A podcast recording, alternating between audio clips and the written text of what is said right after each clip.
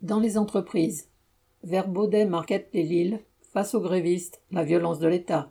Depuis le 20 mars, 72 ouvrières, parmi lesquelles quelques hommes, de l'entrepôt de Verbaudet font grève pour une augmentation de salaire de 150 euros. La paye étant autour du SMIC, il s'agit de pouvoir faire vivre dignement leur famille de leur travail.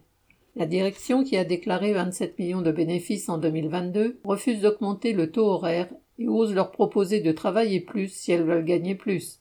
Pour briser la grève, elle s'est appuyée sur les différents rouages de l'État. D'abord, un huissier de justice est venu assigner six grévistes qu'elle a ensuite convoqués pour des entretiens préalables à licenciement. Ensuite, le tribunal a validé l'embauche d'intérimaires pour remplacer les grévistes. En parallèle, les CRS sont intervenus régulièrement pour garantir l'entrée et la sortie des camions sur le site, allant jusqu'à arrêter violemment deux militants venus en soutien aux grévistes.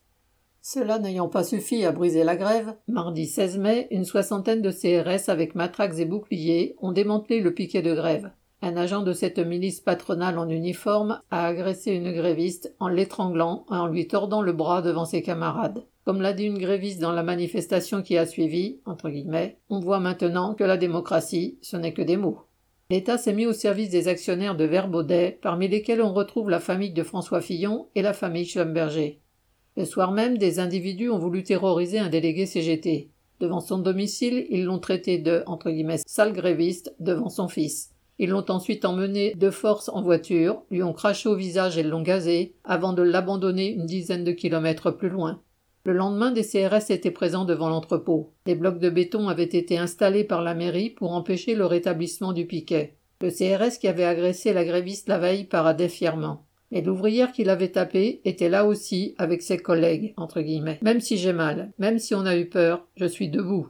Les grévistes ont vu avec stupéfaction le spectacle de l'entrepôt bunkérisé et les quarts de CRS qui escortaient le DRH pour entrer sur le site, entre guillemets. Comme si on était des terroristes et qu'on allait l'attaquer, c'est ridicule.